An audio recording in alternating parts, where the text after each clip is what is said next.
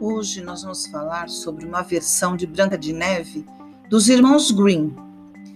É, essa Branca de Neve é um conto de fadas originário da tradição oral alemã, que foi compilado pelos irmãos Grimm e publicado entre os anos de 1812 e 1822, com vários outros contos, num livro de contos de fadas para crianças e adultos. O conto Branca de Neve, na versão dos irmãos Grimm, guarda algumas diferenças das muitas versões que se popularizaram antes e após a compilação feita por eles em seu livro. No início da história contada pelos Grimm, começa assim: Uma rainha costurava no inverno, ao lado de uma janela negra como ébano. Ao lançar o olhar para a neve, picou o dedo com a agulha e três gotas de sangue pingaram sobre a neve, o que a deixou admirada e a fez pensar que, se tivesse uma filha, gostaria que fosse alva como a neve, rubra como o sangue e negra como o ébano da janela. Não tardou, a princesa teve uma filha de descrições idênticas ao seu pedido, branca como a neve com os cabelos negros como ébano e os lábios vermelhos como sangue. Mas, tão logo sua filha veio ao mundo, a rainha morreu. O pai deu à filha o nome de Branca de Neve e logo tornou a casar com uma mulher arrogante e vaidosa, possuidora de um espelho mágico que só falava a verdade. Constantemente, a rainha consultava seu espelho, perguntando quem era a mais bela do mundo, ao que ele sempre respondia: Senhora rainha, vós sois a mais bela. Mas Branca de Neve cresceu e um dia a madrasta perguntou: Quem é a mais bela de todas?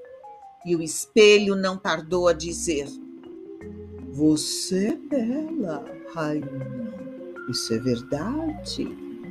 Mas Branca de Neve possui mais beleza.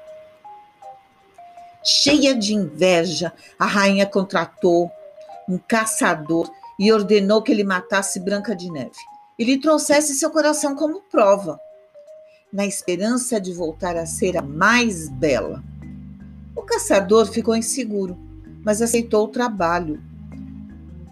Pronto para matar a bela princesa, ele desistiu ao ver que ela era a moça mais bela que já havia encontrado e rapidamente mandou fugir e se esconder na floresta para enganar a rainha.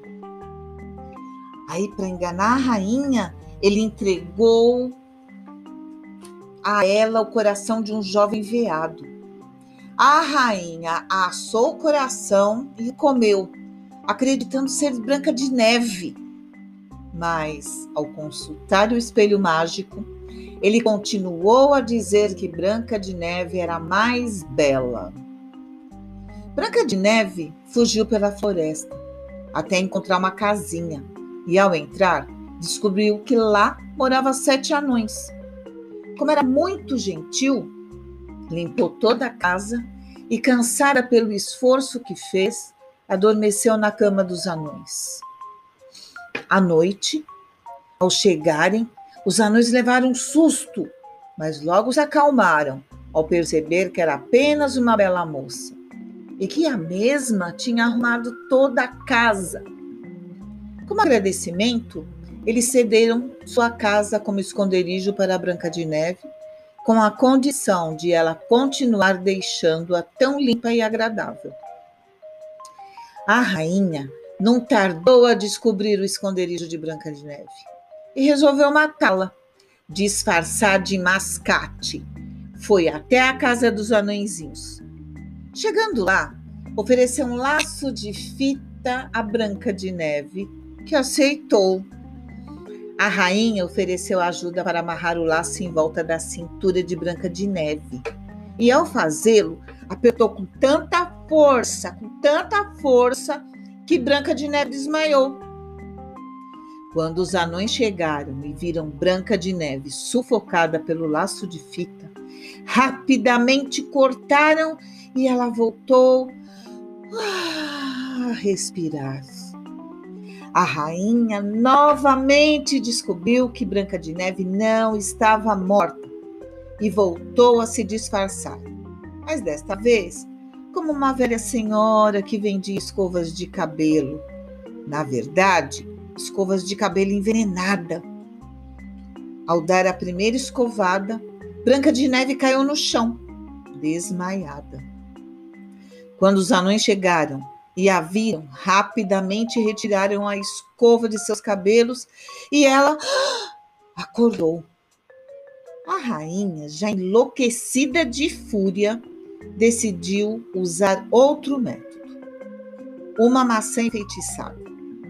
Dessa vez, disfarçou-se de fazendeira e ofereceu uma maçã.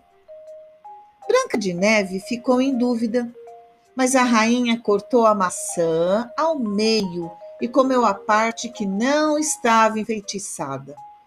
E Branca de Neve aceitou e comeu o outro pedaço enfeitiçado.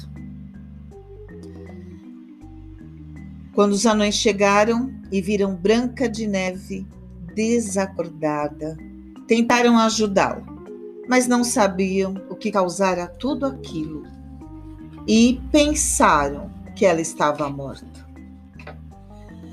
Por achá-la tão linda, os anões não tiveram coragem de enterrá-la e a puseram em um caixão de vidro. Certo dia, um príncipe que andava pelas redondezas avistou o caixão de vidro e dentro a bela donzela. Ficou tão apaixonado que perguntou aos anões se podia levá-la para seu castelo. Ao que eles aceitaram, e os servos do príncipe a colocaram na carruagem. No caminho, a carruagem tropeçou e o pedaço de maçã que estava na garganta de Branca de Neve, puff, saiu e ela pôde novamente respirar. Ah! Abriu os olhos e levantou a tampa do caixão. O príncipe a pediu em casamento e convidou para a festa a rainha má, que compareceu, morrendo de inveja. Como castigo, ao sair do palácio, acabou tropeçando num par de botas de ferro que estavam aquecidas. As botas fixaram-se na rainha e a obrigaram a dançar, dançar, dançar, dançar. Finalmente, até cair morta.